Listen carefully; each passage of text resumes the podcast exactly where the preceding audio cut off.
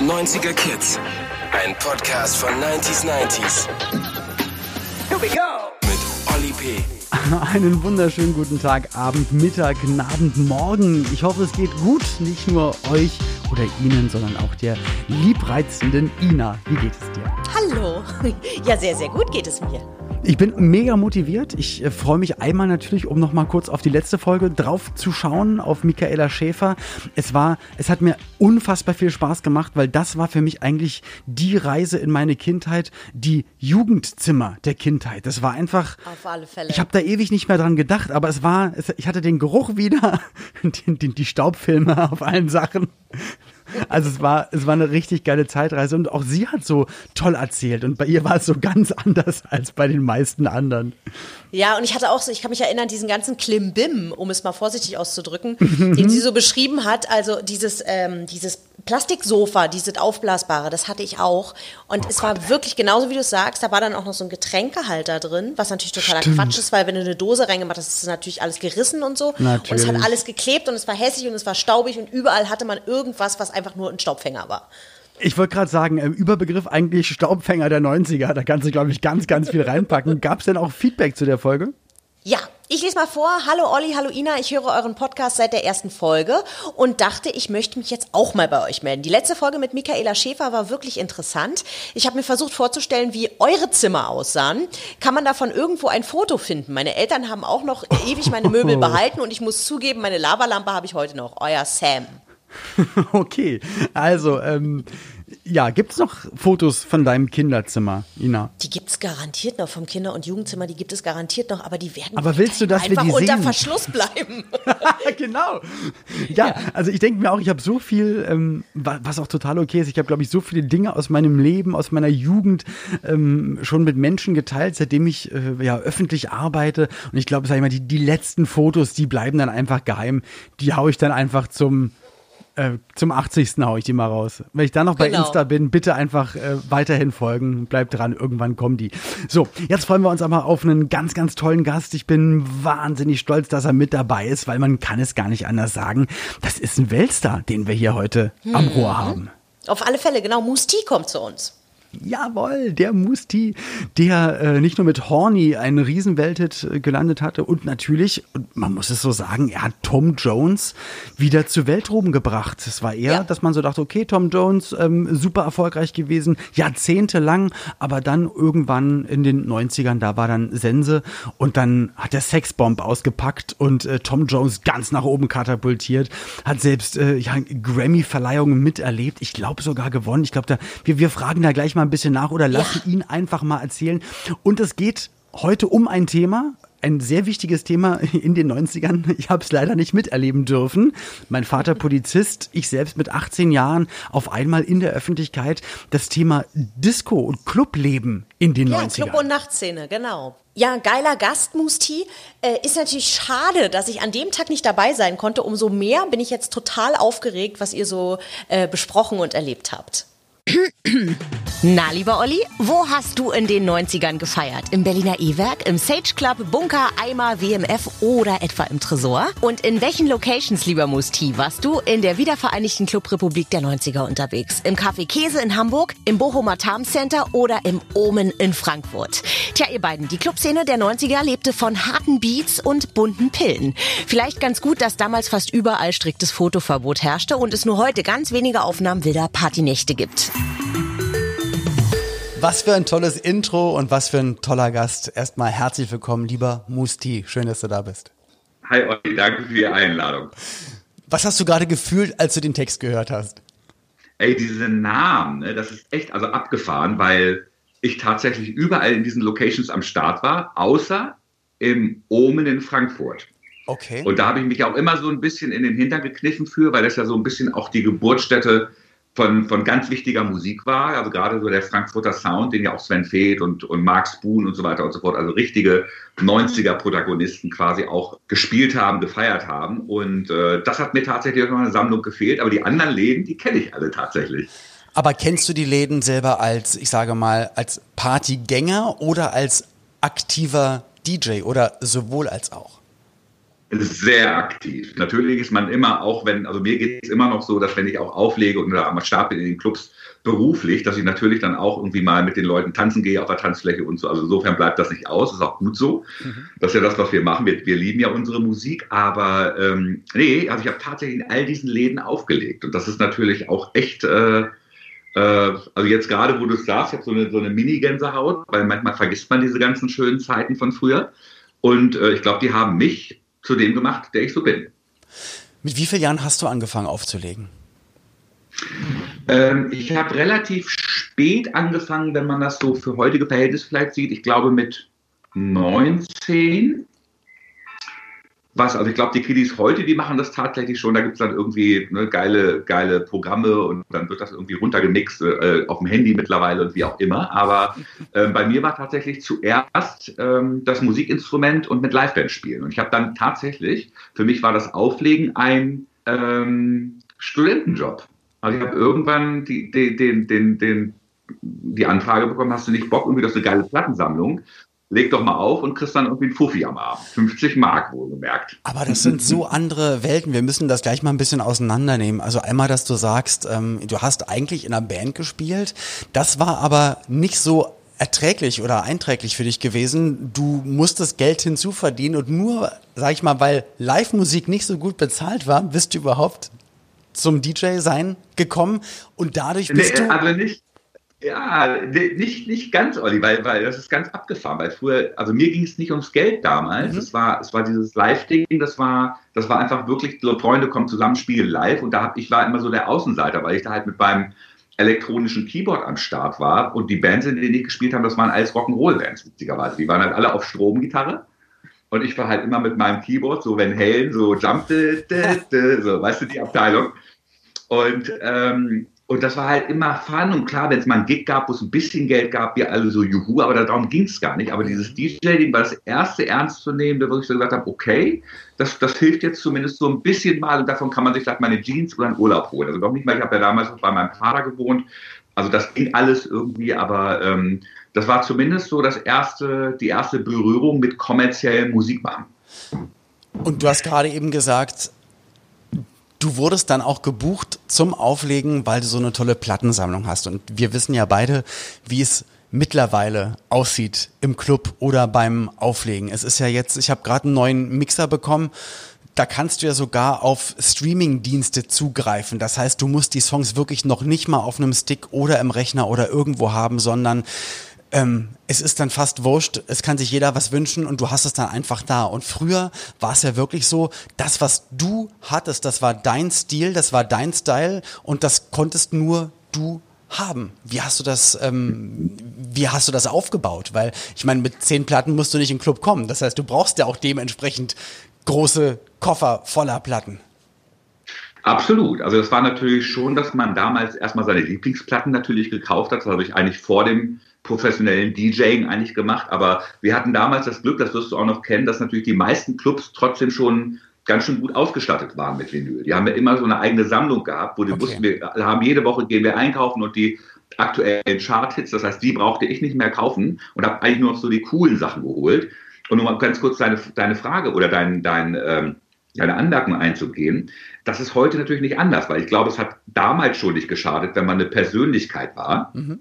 Aber heute hast du natürlich diese beiden Welten. Du bist natürlich erstmal, kommt es vielen Leuten, es geht mir so der Eindruck, die sind dann irgendwie da, sehen schick aus und repräsentieren eher. Mhm. Und dann gibt es natürlich die Menschen, die sagen, okay, es geht hier wirklich um die, um die Kunst des DJs. Das ist beides nicht verwerflich, finde ich. Das ist beides auch okay.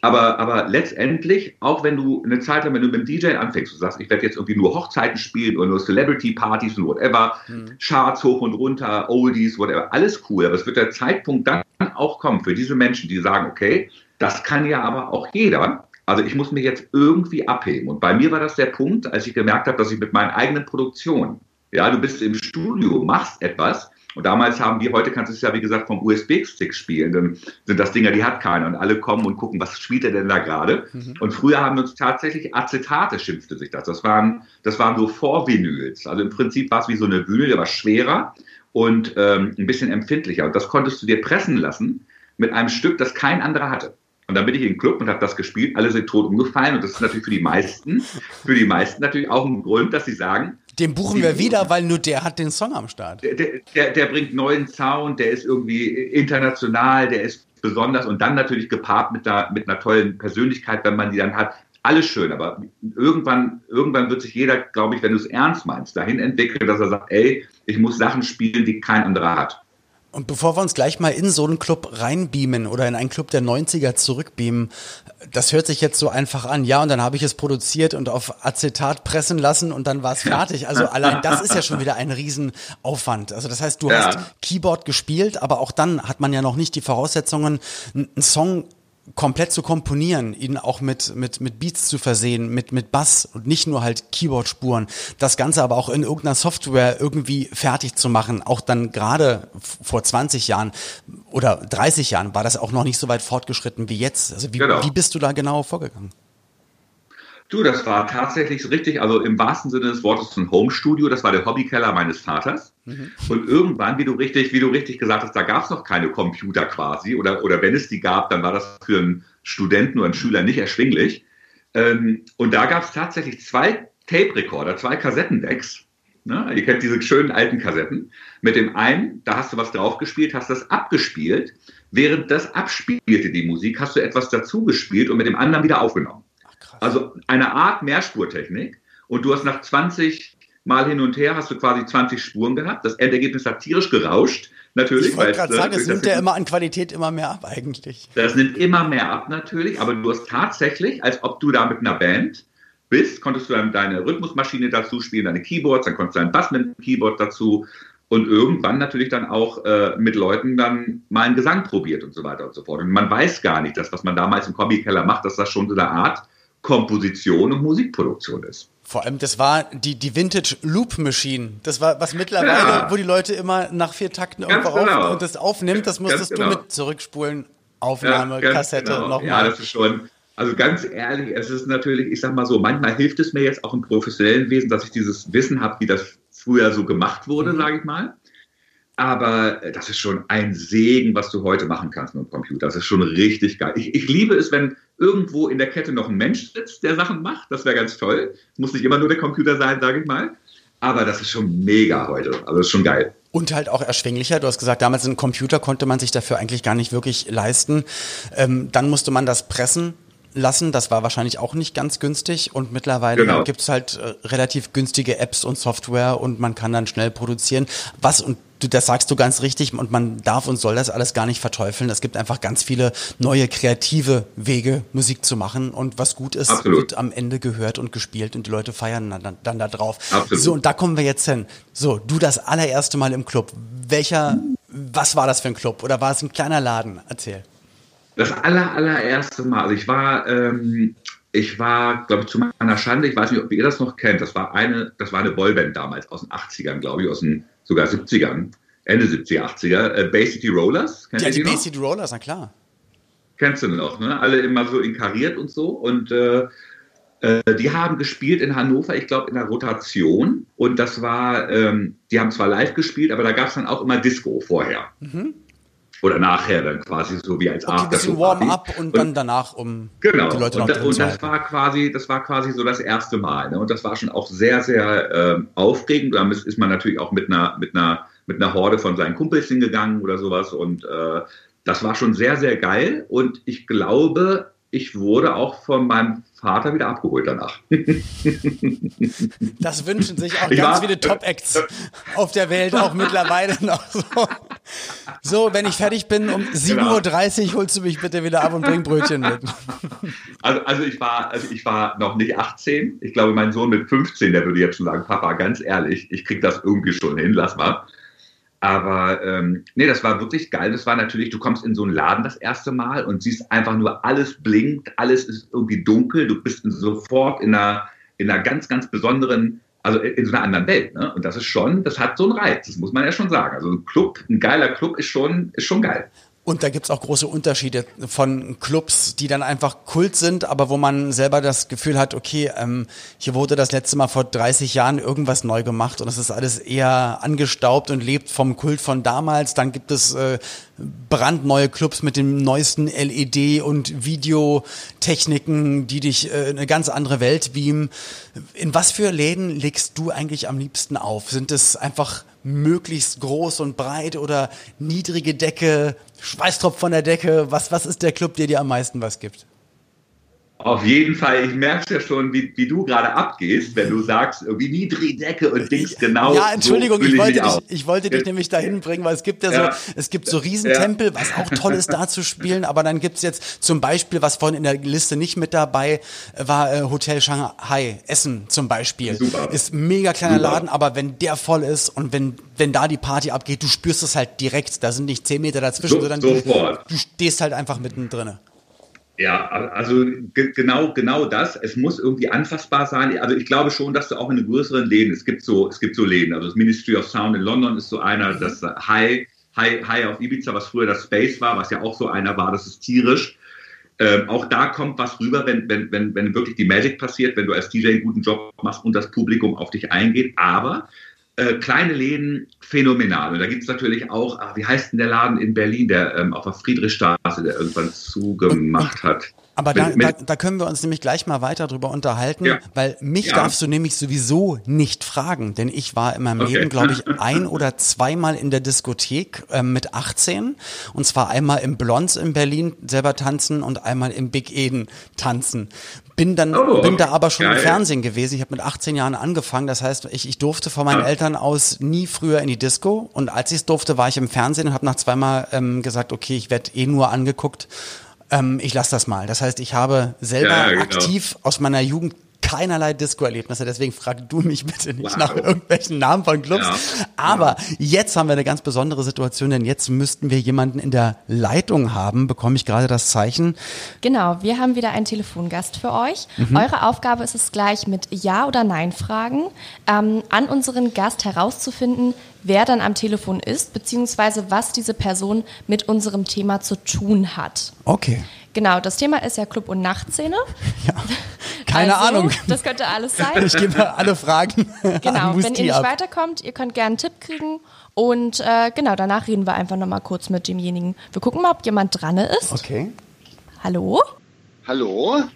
Okay, wir probieren es einfach mal. Wir legen los und die erste Frage stell doch du bitte, lieber Musti. Lieber Gast oder liebe, liebe Gästin, ähm, ähm, bist du selber DJ? Nein. Gut, dann stelle ich die nächste Frage. Ähm, okay, wenn es nicht DJ war, ist es aber. Ähm, warst du in den 90ern ein Clubbetreiber? Nein. Auch nein.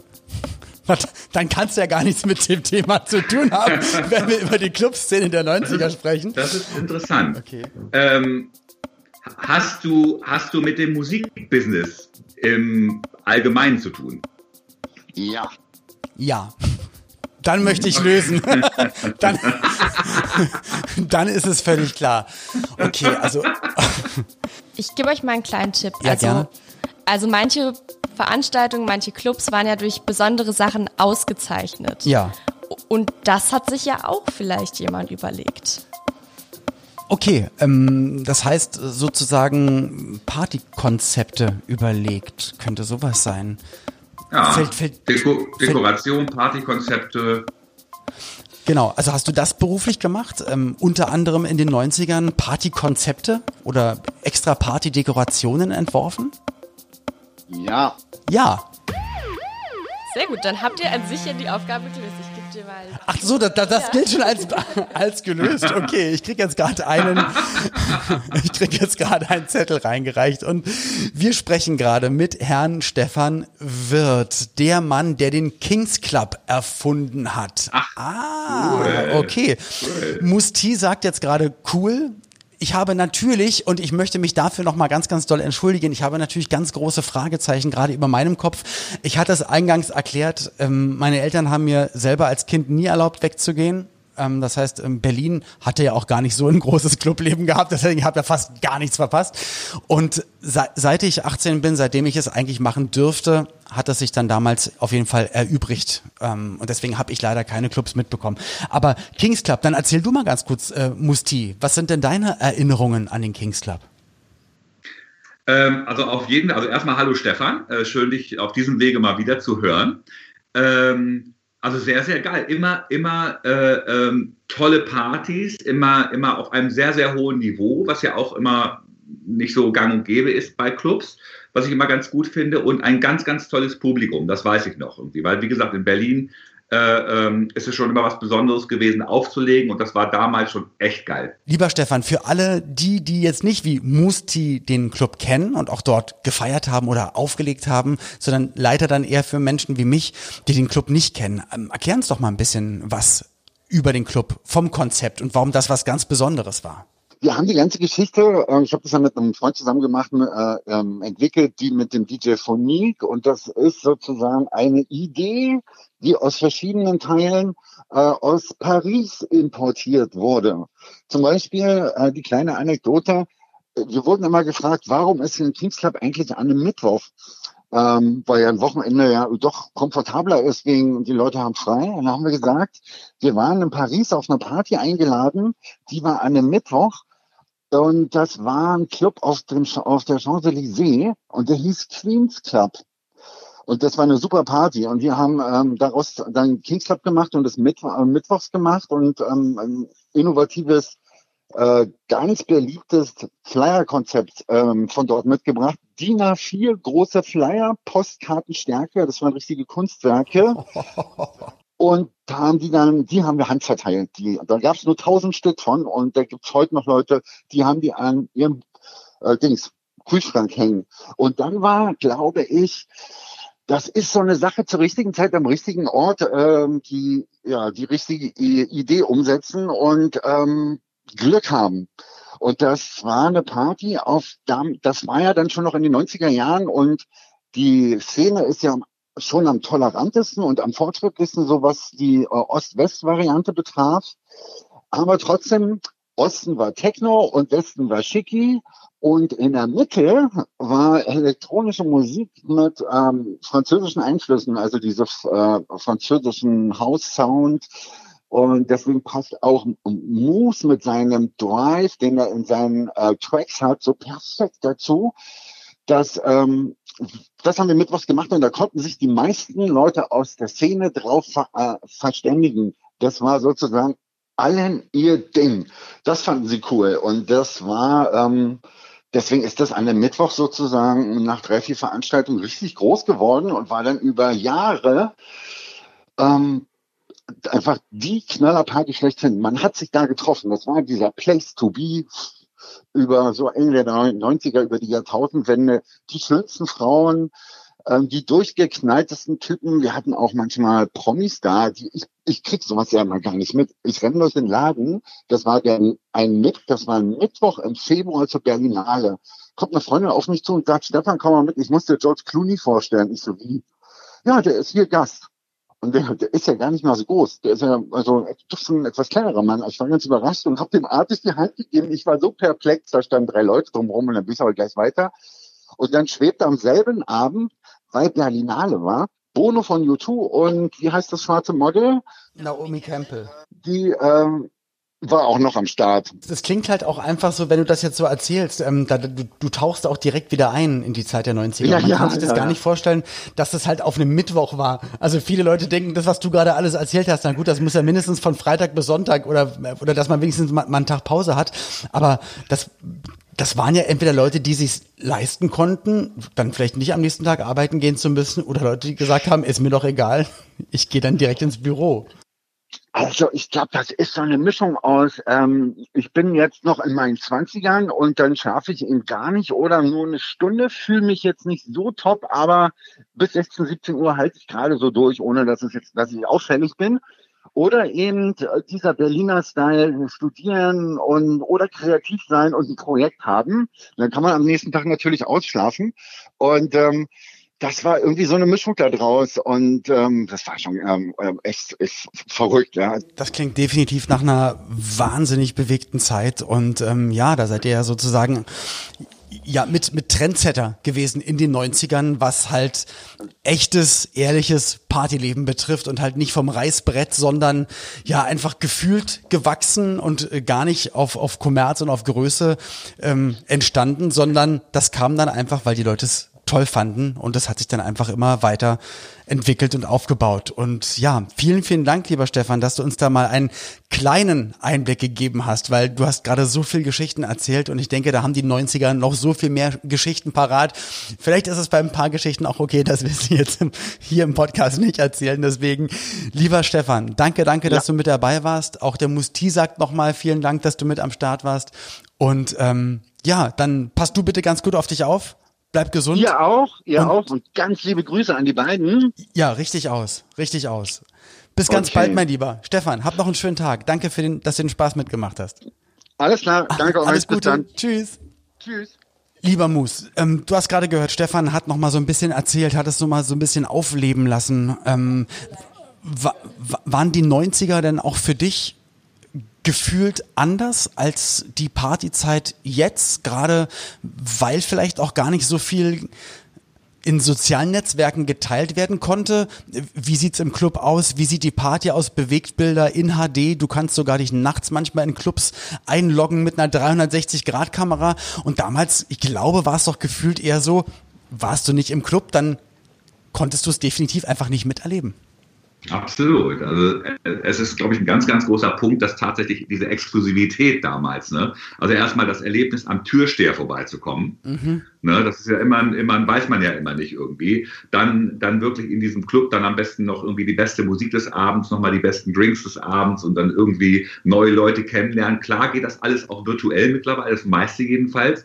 Aber dieses One-to-One, -One, und ich glaube, das war, also gerade die 90er, das war wirklich so eine Ära des Nachtlebens, muss man wirklich sagen. Also vieles, vieles auch wirklich äh, in, in groß entwickelt worden. Also klar geht die Nacht, das Nachtleben geht bis in die 70er zurück irgendwie, aber ganz, ganz, ganz, ganz wichtige Zeit. Und natürlich aber auch Berlin, muss man ja auch sagen, Berlin so als, als Ort, als ganz, ganz wichtiger Ort des Nachtlebens. Ne? Da ist ja viel entstanden und viel auch, auch durch diese Reiberei von, von, von halblegal und von irgendwie alle, alle Genres, ob das jetzt ein Punker war, ein Popper, ein whatever, alles zusammen und das macht was aus.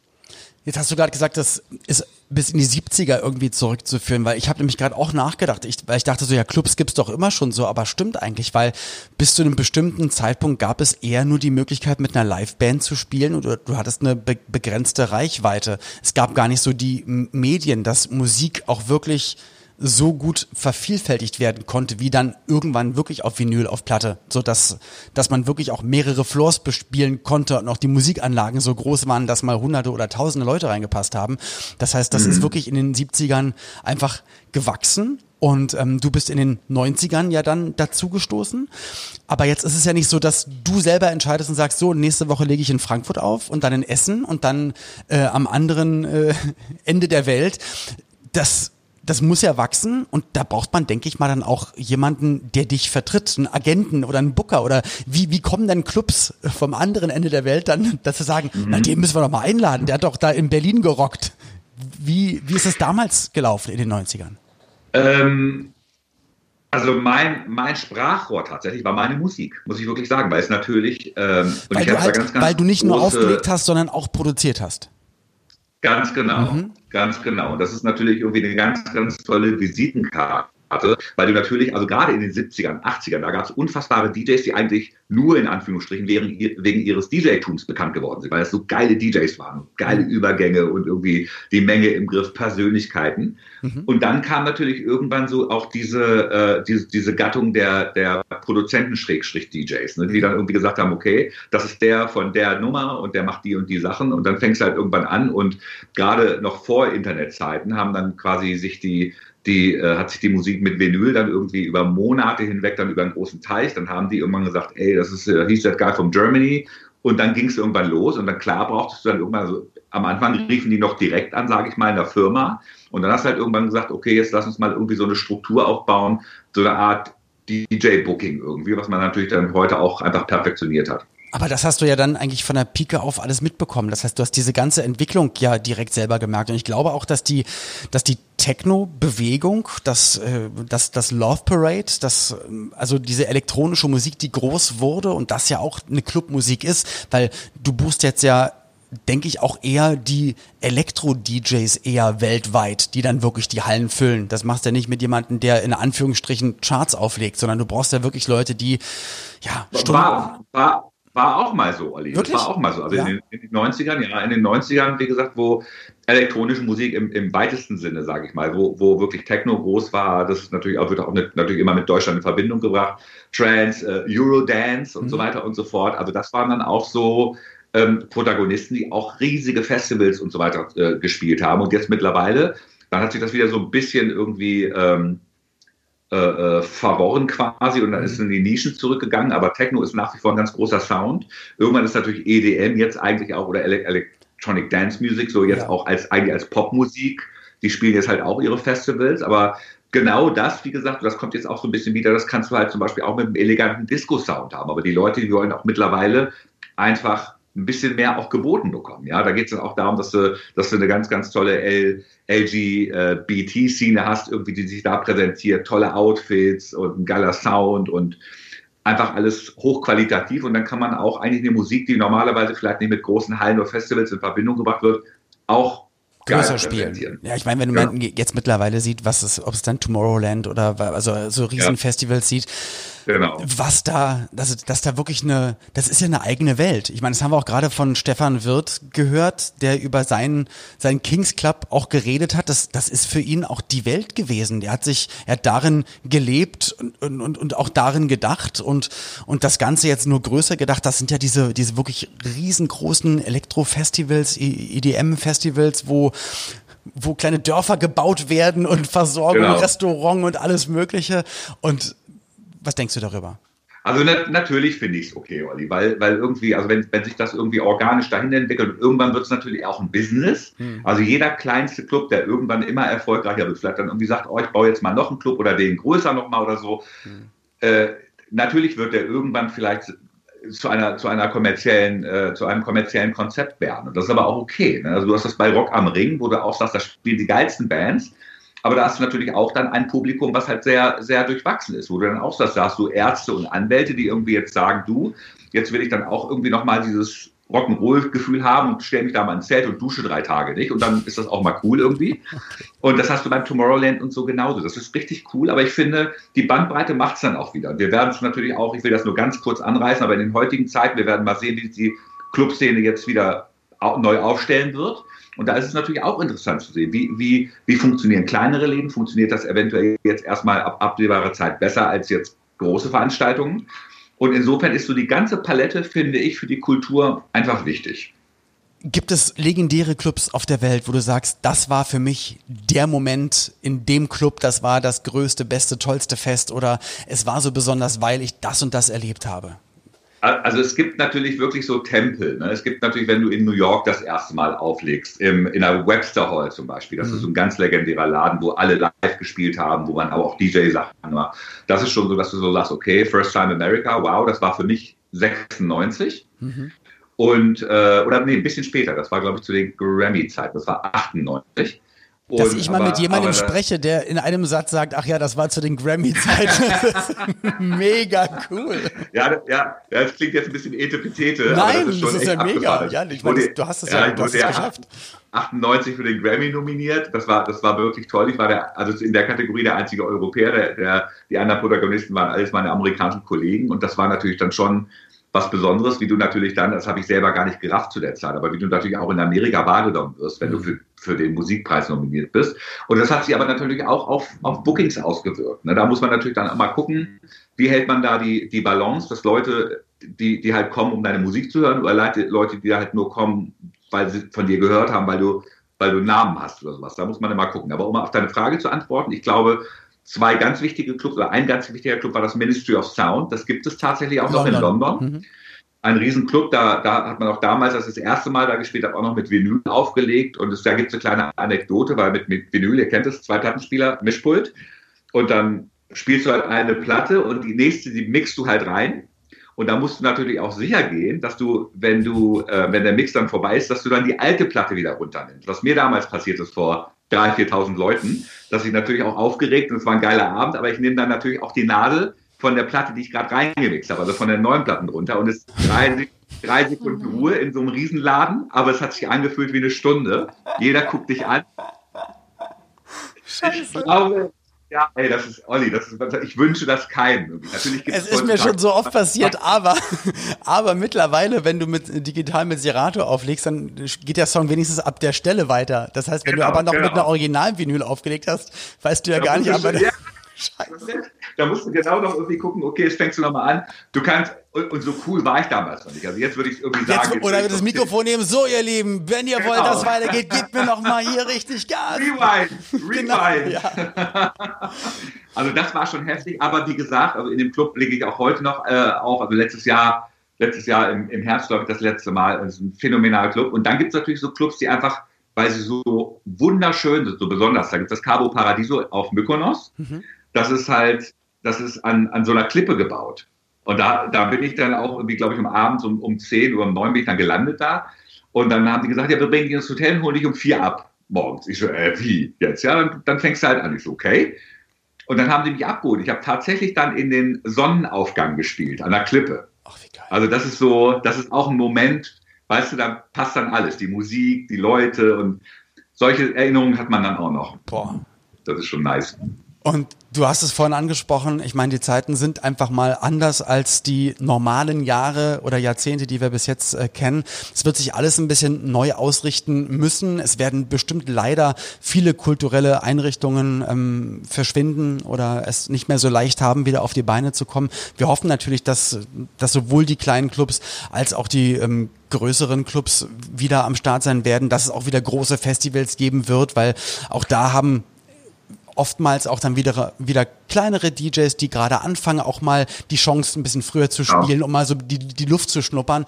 Und ohne das wird das einfach wahnsinnig schwierig. Du hast die Zeit jetzt auch genutzt, du hast produziert in letzter Zeit oder die letzten genau. Wochen, Monate ähm, kreativ genau, genutzt? Also, also Gigs, Gigs natürlich von wirklich, äh, von, von, ich glaube, ich war bis fast Oktober war ich durchgeplant schon mit Gigs, das ist komplett eingebrochen. Du mhm. kennst es, Olli? Yep.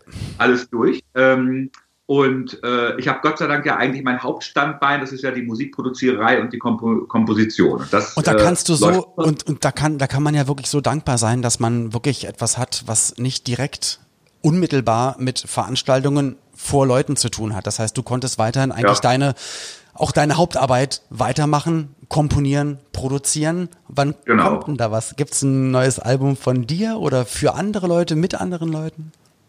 Also Album, Album, das ist ja auch, auch so eine Geschichte. Ich meine, das ist, bedeutet mir natürlich immer noch viel, weil ein Album ist ja immer so eine Werkschau, aber mittlerweile mein letztes Album ist jetzt äh, äh Where's the Love, habe ich 2018 gemacht.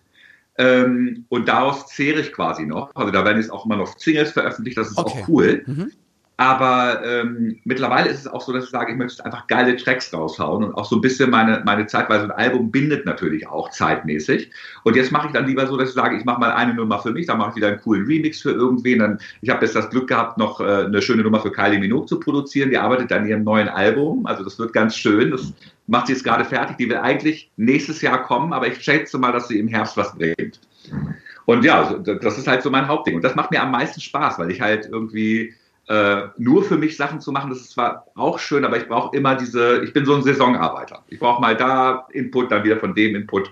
Aber das, das hält einen dann, glaube ich, auch ähm, irgendwie aufmerksam. Ich habe das Gefühl, weil wenn man eine Sache immer nur macht, dann verliert man manchmal auch den Blick von oben auf alles. Und wenn man, wenn man selber ja. mal auf Tour ist, wenn man dann auch im Club ist, dann wieder im Studio, du, du bleibst genau. irgendwie offener, frischer, bekommst mehr Einflüsse und Eindrücke und kannst das dann direkt wieder umsetzen. Und, Absolut. Und das aller, aller Tollste bei dir, und wir haben das gerade gehört, du hast von der Grammy-Zeit gesprochen, du hast von Clubs auf der ganzen Welt gesprochen, du hast nicht mal einen Bruchteil von den Namen gerade gesagt von Leuten, mit denen du zusammengearbeitet hast oder für die du arbeitest. Und das alles zählt aber auch noch dazu, dass du einfach ein wahnsinnig toller und sympathischer und äh, bescheidener Mensch bist. Ähm ich muss eine Sache sagen, Olli. Ich habe natürlich auch vielleicht das Glück gehabt. Natürlich ist es, ist es, ist es eine individuelle Geschichte, irgendwie, wie man auf solche Sachen reagiert. Aber mein erster richtig, richtig großer Erfolg, Horny, das war, das war auch 98 und da war ich etwas über 30 irgendwie. Ja. Und wenn du mir erzählst, dass du mit 18 irgendwie schon Fernsehen gemacht hast und irgendwie natürlich in so einer Zeit, du bist ja auch total auf dem Boden geblieben, der Obersympath. Und das ist natürlich dann, deine Leistung ist ja fast irgendwie, deine Leistung ist ja fast größer als meine, weißt du? Weil du natürlich wenn du in so einem jungen, jungen, ja, aber ist so, Olli, wenn du in so einem jungen Alter einfach diesen Fame um die Ohren gehauen kriegst, das ist echt nicht einfach für Menschen. Das ist echt nicht einfach. Damit Stimmt, klar das war bei mir auch 98 eigentlich. Ich glaube, Flugzeuge war auch 98. Das kann sein. Das war, war so ungefähr 90, die, aber, aber, ja, aber, aber Fernsehen, wie du es gesagt ja. hast, du gehst in den Club, die Leute ja. gucken dich an, du kannst es nicht, nicht genießen und du sagst so, okay, äh, äh, wow, ne? Wow, wow, wow. Und das ist schon äh, speziell. Ja, auf, auf jeden Fall. Also ich, ich verstehe, was du meinst, aber trotzdem, du bist viel cooler. So.